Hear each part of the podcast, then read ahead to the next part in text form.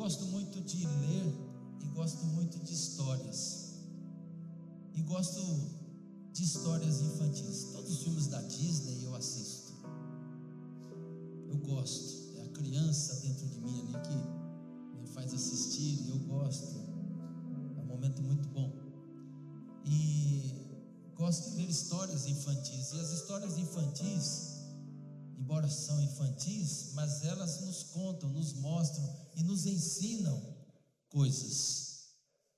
E eu quero contar uma história para vocês que Rubem Alves escreveu, chamado A Menina e o Pássaro Encantado, ou às vezes você encontra só como Pássaro Encantado.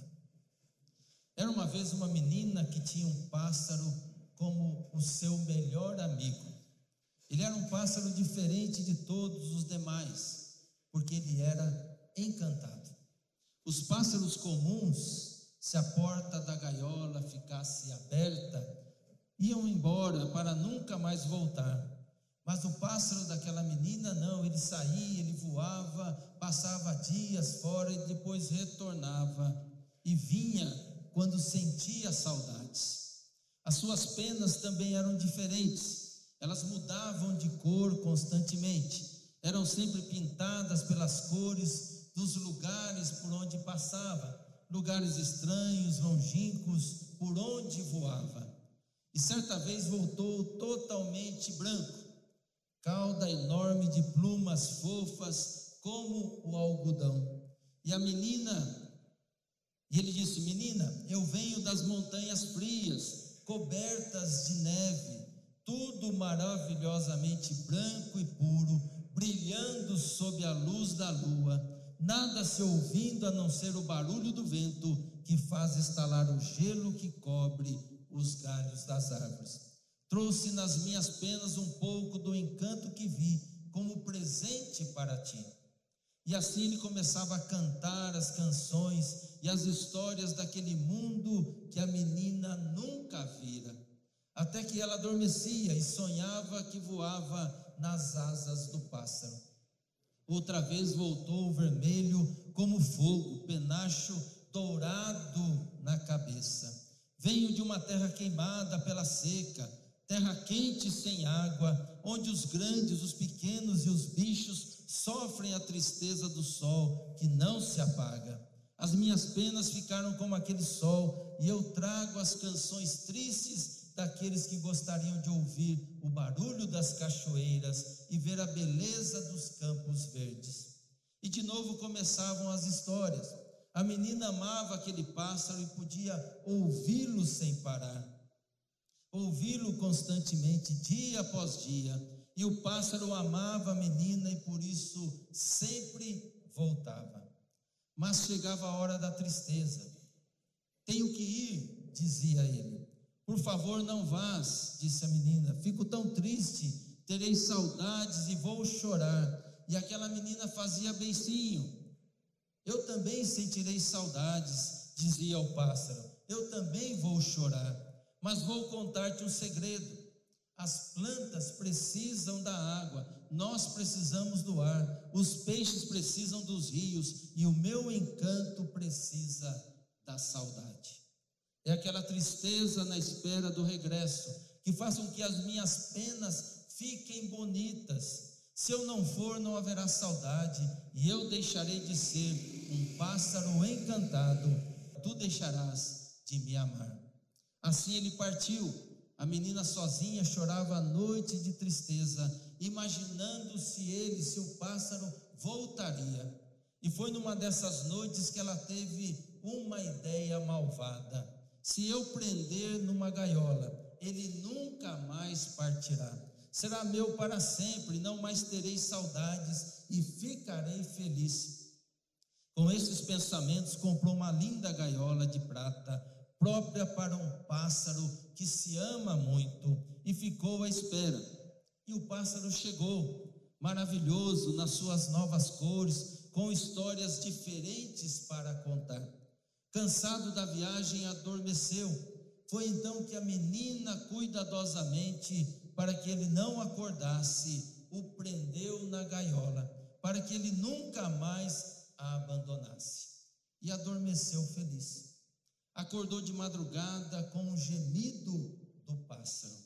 Ah, menina, o que é que você fez? Quebrou-se o encanto, as minhas penas ficaram feias e eu esquecer-me-ei das histórias. Sem a saudade, o amor vai embora. A menina não acreditou, pensou que ele acabaria se acostumando ali na gaiola, mas não foi isso que aconteceu. O tempo ia passando e o pássaro ficando diferente. Caíram as plumas e o penacho, os vermelhos, os verdes, os azuis das penas transformaram-se num cinzento triste e veio o silêncio. Ele deixou de cantar. Também a menina se entristeceu. Não, aquele não era o pássaro que ela amava. E de noite ela chorava pensando naquilo que havia feito com o seu amigo até que não aguentou mais, abriu a porta da gaiola e disse: Podes ir, pássaro, volta quando quiseres. E ele agradeceu: Obrigado, menina, tenho de partir e preciso de partir para que a saudade chegue e eu tenha vontade de voltar. Longe na saudade, muitas coisas boas começam a crescer dentro de nós. Sempre que ficares com saudade, eu ficarei mais bonito, sempre que eu ficar com saudade, tu ficarás mais bonita e enfeitar-te-ás para me esperar. E partiu, voou para lugares distantes. A menina contava os dias e a cada dia que passava, a saudade crescia. Que bom, pensava ela, o meu pássaro está a ficar encantado de novo. E ela ia ao guarda-roupa, escolher os vestidos e penteava os cabelos, colocava uma flor na jarra, nunca se sabe. Pode ser que ele volte hoje.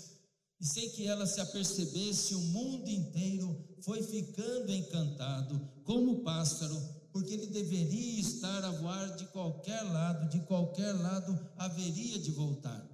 Ah, o mundo maravilhoso que guarda em algum lugar secreto o pássaro encantado que se ama. E foi assim que ela cada noite ia para a cama, triste de saudade, mas feliz com o pensamento: quem sabe ele voltará amanhã.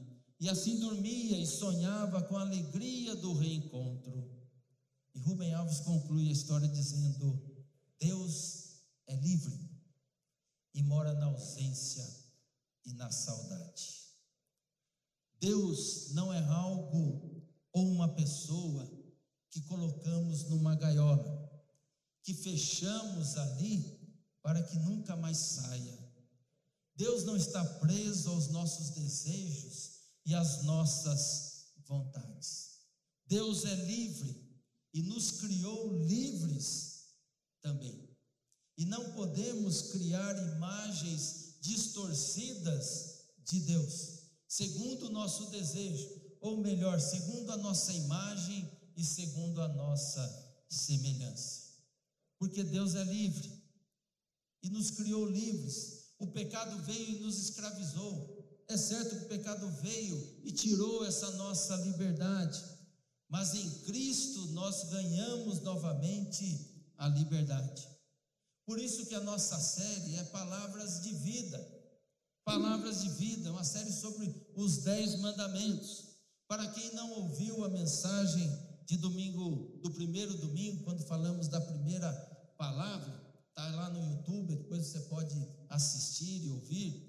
Eu disse que os dez mandamentos ou as leis dadas por Deus ao seu povo não são simplesmente proibições.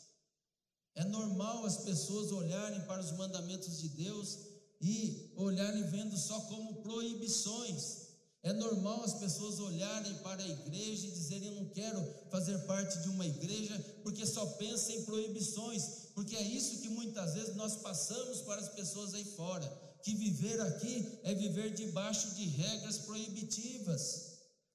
Mas não podemos olhar para os dez mandamentos com esse sentimento, que cremos, porque cremos num Deus que nos criou livre e nos libertou em Cristo Jesus. Não podemos olhar para os mandamentos de Deus e forjar uma imagem de um Deus que, se a gente não fizer o que Ele quer, Ele fica de mal com a gente, Ele deixa de amar, Ele deixa de estar conosco. Mas olhar os dez mandamentos e ver o cuidado de Deus com o seu povo. Os dez mandamentos significa proteção. Proteção. Mais do que proibição. Proteção para a sua vida. O povo estava escravizado lá no Egito. O povo estava sofrendo. O povo estava morrendo. E Deus libertou o povo. Deus trouxe o povo à liberdade. E para que se mantivesse essa liberdade, Deus deu essas palavras de vida. Não foram palavras simplesmente para proibir que fizessem coisas, mas para que eles garantissem essa liberdade, para que permanecessem nessa liberdade. E esses dez mandamentos se encontram lá em Êxodo, no capítulo 20. Êxodo 20, de 1 a 6, nós vamos ler. Deus falou, e foi isto o que ele disse: Meu povo, eu, o Senhor, sou o seu Deus. Eu o tirei do Egito, a terra onde você era escravo. Não adore outros deuses, adore somente a mim. Não faça imagens de nenhuma coisa que há lá em cima no céu, ou aqui embaixo na terra, ou nas águas debaixo da terra. Não se ajoelhe diante de ídolos, nem os adore, pois eu, o Senhor, sou o seu Deus e não tolero outros deuses.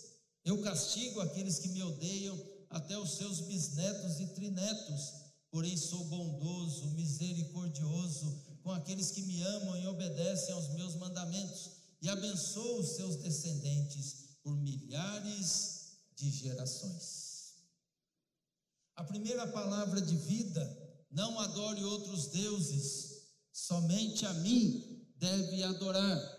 Mostrava ao povo quem deveria ser adorado, quem seria aquele que mereceria todo louvor, toda honra e toda glória, que o povo deveria estar então adorando.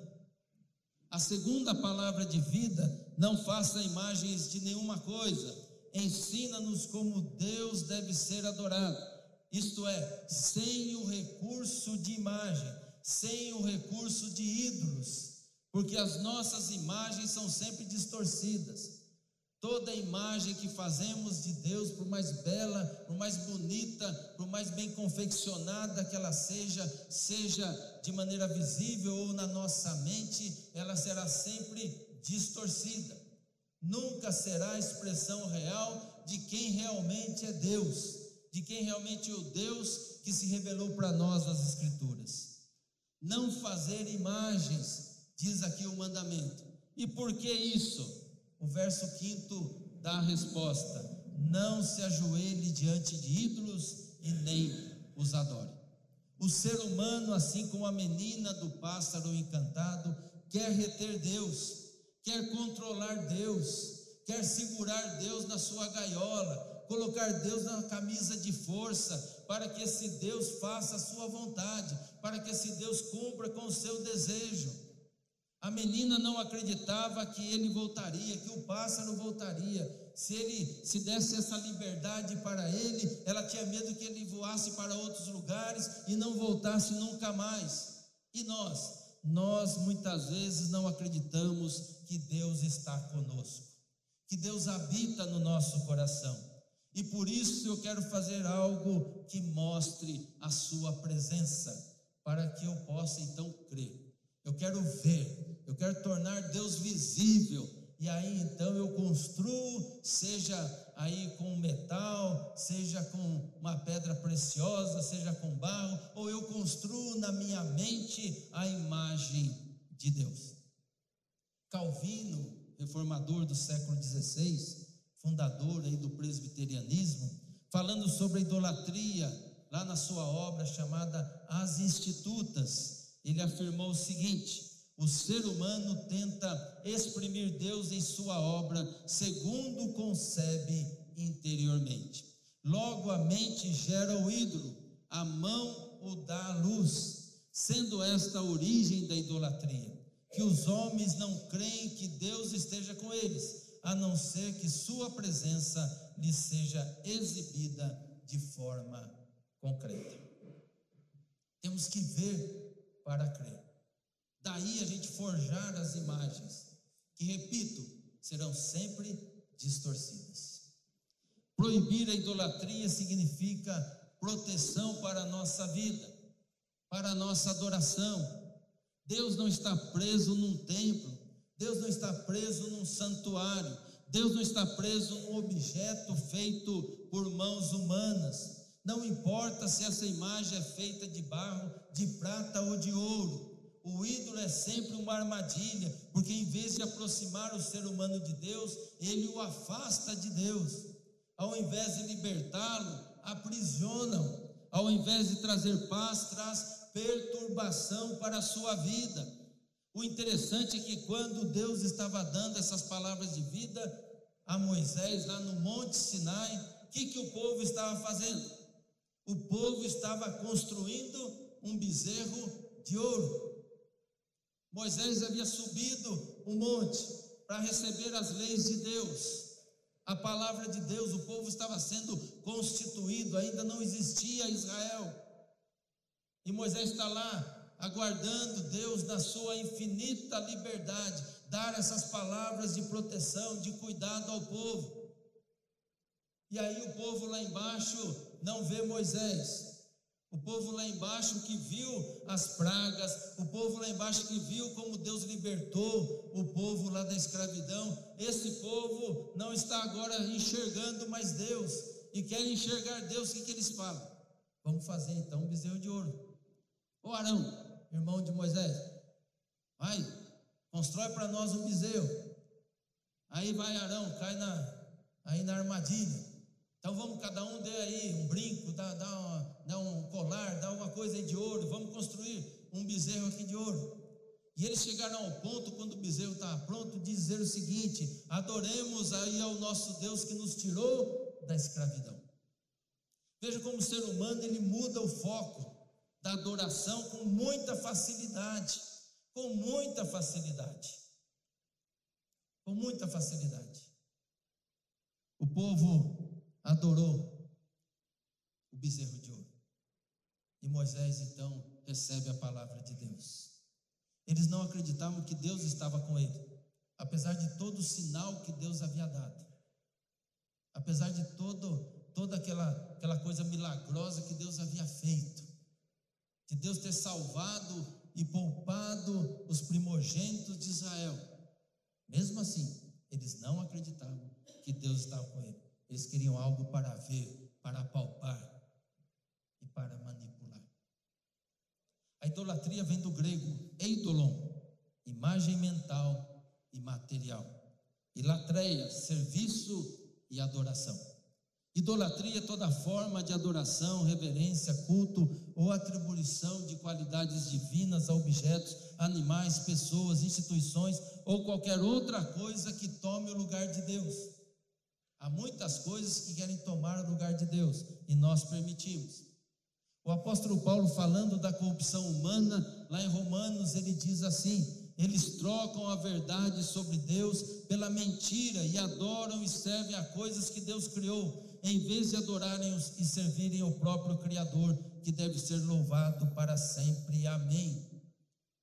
Trocar Deus por qualquer outra coisa ou pessoa é uma escolha que te leva sempre à ansiedade, à insatisfação e ao desespero, porque qualquer outra coisa jamais vai conseguir satisfazer todas as demandas da sua vida. Porque ninguém, nada nesse mundo consegue ocupar o lugar de Deus ou seja, consegue garantir a verdadeira vida, a verdadeira alegria, a verdadeira liberdade que só Cristo nos dá. A idolatria nos leva a vários erros, mas nós queremos apontar alguns nesta manhã. Primeiro, que idolatria nos leva a negligenciar a palavra de Deus. Em Deuteronômio 4,12: Do meio do fogo, o Senhor Deus falou com vocês vocês ouviram a voz dele, mas não viram ninguém, só escutaram a sua voz. Próximos de entrar na terra prometida, depois de vagarem por 40 anos, por causa justamente da incredulidade. Uma viagem que duraria aí no máximo 20 dias, eles ficaram 40 anos ali rodeando, rodeando, rodeando, rodeando, por causa da incredulidade. E agora Moisés recorda ao povo aquilo que Deus falou, mas eles não viram a Deus, ouviram a sua voz, mas não viram nenhuma imagem dele. Era o povo obedecer a voz, era para o povo obedecer a voz de Deus e não se alienar ou alienar a sua vida a uma imagem. O crente deve obedecer a palavra de Deus e não entregar a sua vida a qualquer ídolo, seja quem for ou o que for. Segundo, que o ídolo nos faz negar a presença do Espírito Santo.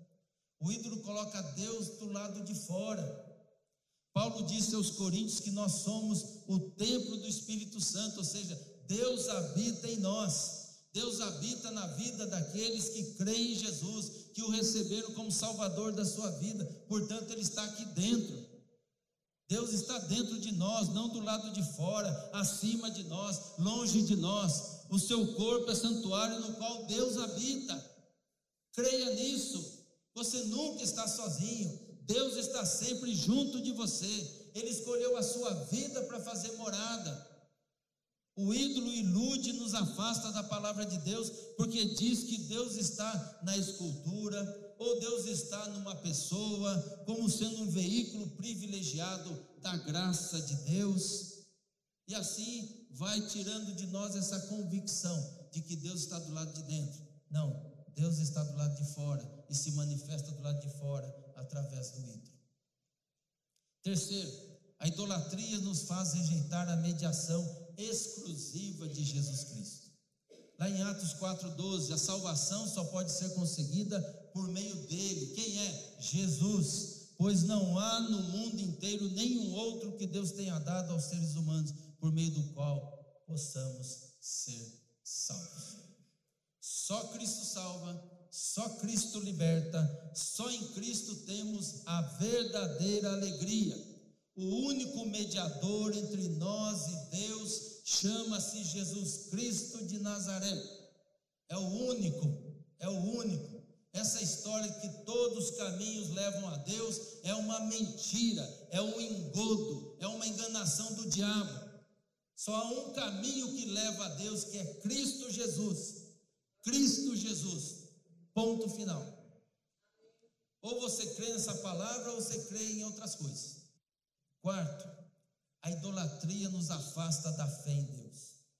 Hebreus 11:1 a fé é a certeza de que vamos receber as coisas que esperamos e a prova que, de que existem coisas que nós não podemos ver. A fé só é possível na ausência, pois quando se vê, não há mais necessidade de fé. Não vemos a Deus, mas cremos que Ele existe e cuida de nós. Lembra-se Tomé? Tomé, eu quero ver, eu quero tocar nas feridas de Jesus. Eu quero tocar no buraco onde ali foi é, fincado os cravos. Eu quero ver para eu crer que Jesus realmente ressuscitou. E Jesus aparece, Jesus com toda a paciência, com todo o amor aparece. Toca, toca Tomé, toca Tomé, toca Tomé. E Tomé então fala: Deus meu, Senhor meu. E Jesus diz: Mais bem-aventurado aquele que não vê e crê. A fé vem pelo ouvir a palavra de Deus, disse o apóstolo Paulo aos Romanos. O ídolo não aumenta a nossa fé, mas reduz e nos torna dependente das coisas visíveis, contrário ao que a palavra de Deus nos diz. O próprio apóstolo Paulo, lá em 2 Coríntios, diz: Porque vivemos pela fé e não por aquilo que vemos.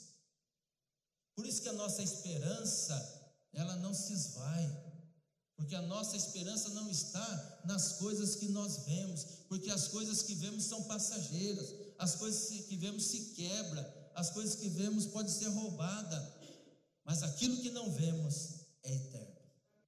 Quinto, a idolatria reduz Deus. Êxodo 3, versículo 13 e 14. Porém, Moisés disse: Quando eu for falar, quando Deus se revela para Moisés ali na sarça, e Moisés conversando com Deus para cumprir aquilo que Deus está falando para ele. Vai até lá e diga a Faraó que liberte o povo. Fala para o povo que eu quero esse povo livre, que eu escolhi esse povo para que seja livre. E Moisés diz: Quando eu for falar com os israelitas, Senhor, eles disseram: O Deus dos seus antepassados me enviou vocês. Eles vão me perguntar: Qual é o nome dele? Aí o que é que eu digo? E Deus disse: Eu sou quem sou. E disse ainda: Você dirá o seguinte: Eu sou, me enviou a vocês. Nem o nome Deus quis dar ao povo, quanto mais uma imagem. Por dar porque por dar nomes reduz ao objetivo para o qual uma pessoa, um objeto, uma instituição existe. Deus existe pronto. Se der nome, você define. Se der nome, você ingessa. Só serve para aquilo, só serve para isso. Deus não se enquadra nas nossas categorias e nem nas nossas definições. O nome de uma pessoa reduz a sua família de sangue. O nome de um objeto define ou mais objetivos, não mais do que isso. O nome de uma instituição traça também a sua finalidade, e a lei proíbe, inclusive, que ela se desvie dessa finalidade. Nomes estabelecem os objetivos, as funções, as finalidades. Agora, Deus está acima de todos os nomes. Em 1 Reis 8, 27, quando o templo é construído, e ali está Salomão, que construiu o templo, e Salomão reconhece quem é Deus, e ele diz: Mas será que de fato, ó Deus, tu podes morar no meio de nós, criaturas humanas aqui na terra? Tu és tão grande que não cabes nem mesmo no céu. Como poderia esse templo que eu construí ser bastante grande para isso? Salomão tinha consciência que Deus não habitava em templos, que Deus não habitava em gaiolas, que Deus não habitava em caixas, que Deus não habitava em ídolos ou qualquer coisa que queira amarrá-lo, engessá-lo. Deus é livre e não podemos reduzi-lo a um simples ídolo, por mais bonito e precioso que ele seja. Não há material por mais nobre que possa representar a dignidade de Deus. Não há escultor, por mais hábil que seja, que possa chegar perto da beleza que há em Deus. Não há imagem, por maior que seja, que possa dar a ideia da grandeza daquele que mede o universo a palmos, que coloca na concha da sua mão os rios, mares e todos os oceanos, como diz Isaías lá no capítulo 40. A idolatria nos afasta da palavra de Deus, ignora a habitação do Espírito Santo, rejeita a mediação exclusiva de Jesus Cristo, diminui a importância da fé e reduz a grandeza e a majestade do nosso Deus. Diante de tudo isso que a palavra de Deus nos ensina, a única saída para deixar a idolatria é a conversão ao Deus vivo e verdadeiro. E não estou falando aqui de troca de religião. Não é isso. Não é isso. Estou falando de entrega da vida a Cristo Jesus, de deixar Ele habitar na sua vida, tomar conta e Ele dizer e conduzir a sua vida para onde você deve ir. Estou falando de um relacionamento íntimo e pessoal com Cristo Jesus. Conversão significa dar as costas para os ídolos que te aprisionam.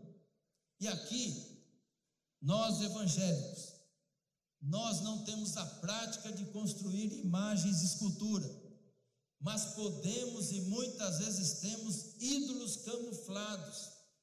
Gostamos de acusar os nossos irmãos e irmãs católicos, mas esquecemos de olhar para dentro de nós mesmos.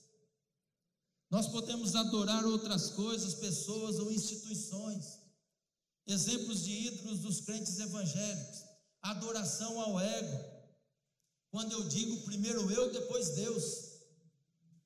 Quando eu coloco a minha vida, a minha vontade, os meus desejos na frente da vontade e do desejo de Deus. Adoração a personalidades quando confio mais em pessoas para garantir a minha alegria, o meu, bem, o meu bem-estar, a minha felicidade, do que em Deus. Adoração à popularidade.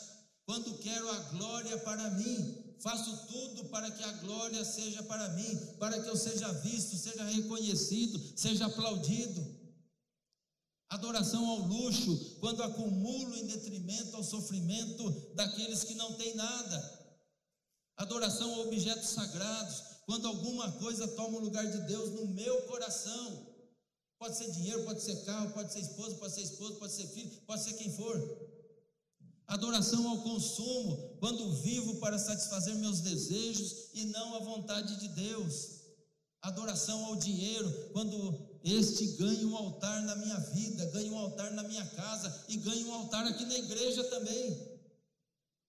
Converter-se a Cristo significa colocá-lo em primeiro lugar e não deixar nada, nada ocupar esse lugar. Significa eliminar os ídolos seculares, trabalho, dinheiro, aprovação pública, políticos, artistas e etc. Eliminar ídolos afetivos, família, relacionamentos amorosos. Eliminar ídolos religiosos, imagens, tradição, denominação, pastor, pastora, tradução da Bíblia. Tem crente que sacraliza a tradução da Bíblia. Só essa tradução, revista e atualizada de João Ferreira de Almeida é a certa, é abençoada, é sagrada. Meu Deus. Entregue a vida a Jesus.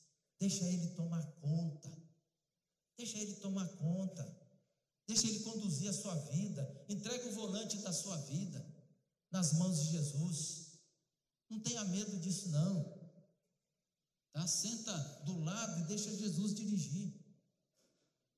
Mas também não fica dando ordem para Jesus, entra à direita, entra à esquerda, vai pela frente. Não, deixa ele dirigir. Deixa ele conduzir. Ou você crê ou você não crê, não existe. Não tem que em duas canoas, não existe, não dá, não dá certo. Sempre vai desagradar alguém. E a gente sempre acaba desagradando a Deus, porque a gente não vê. Não coloque Deus na gaiola. Não transforme Deus num ídolo. Deus não está à sua disposição para fazer o que você quer, na hora que você quer, como você bem entender. Isso não é Deus, isso é ídolo. O ídolo é manipulável. Eu faço o que eu quero com ele. Agora, o nosso Deus não. O nosso Deus não. Deixe Deus morar na ausência, na saudade para que a fé na Sua palavra o espere sempre com o mais profundo desejo do coração. Sinta a saudade de Deus, para que quando você orar e falar com Deus, você coloque todo o teu coração ali, toda a tua vontade, toda a tua força. E você crê que esse Deus está vindo ao seu encontro, está ali melhor com você, te abraçando, te conduzindo, te alimentando, providenciando o que você precisa, o que você necessita, mesmo quando as águas turbulentas alcançarem a sua embarcação. Seja como o salmista, lá no Salmo 63. Ó oh Deus, tu és o meu Deus, procuro estar na tua presença, todo o meu ser deseja estar contigo, eu tenho sede de ti, como uma terra cansada, seca e sem água.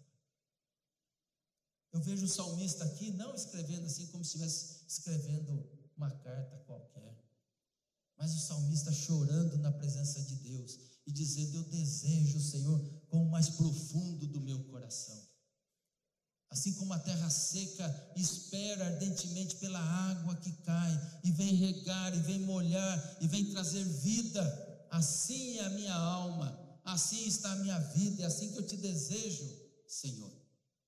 Que assim seja conosco. Que assim seja conosco. Primeira palavra de vida: não terá outros deuses. Adore somente a mim. Só a Deus, todo louvor, toda honra, toda glória. Segundo, não farás para ti imagem de escultura, tá? seja ela qual for, seja ela visível, seja ela na sua mente. Você pode ler a Bíblia inteira duzentas vezes, a imagem que você faz de Deus sempre será distorcida. Deus é aquele que se revela através das Escrituras. E Deus se mostra para nós, e sempre quando Ele se manifesta, ficamos com a boca aberta, porque Ele é sempre surpreendente. porque ele não se encaixa nas nossas definições. A quem devemos adorar? Só a Deus. Como devemos adorar? É a segunda palavra. Sem recursos nenhum. Apenas nos colocarmos na presença de Jesus e dizer: Senhor, aqui está a minha vida. Aqui está a minha vida. Que se cumpra em mim a sua vontade, como disse Maria. Que se cumpra em mim a sua vontade. Amém. Amém. Recebi a bênção. Que a graça do nosso Senhor e Salvador Jesus Cristo, o amor de Deus, nosso terno, meigo e querido Pai, o consolo, as manifestações, o ensino do Espírito Santo. Esteja, Pai querido, com a tua igreja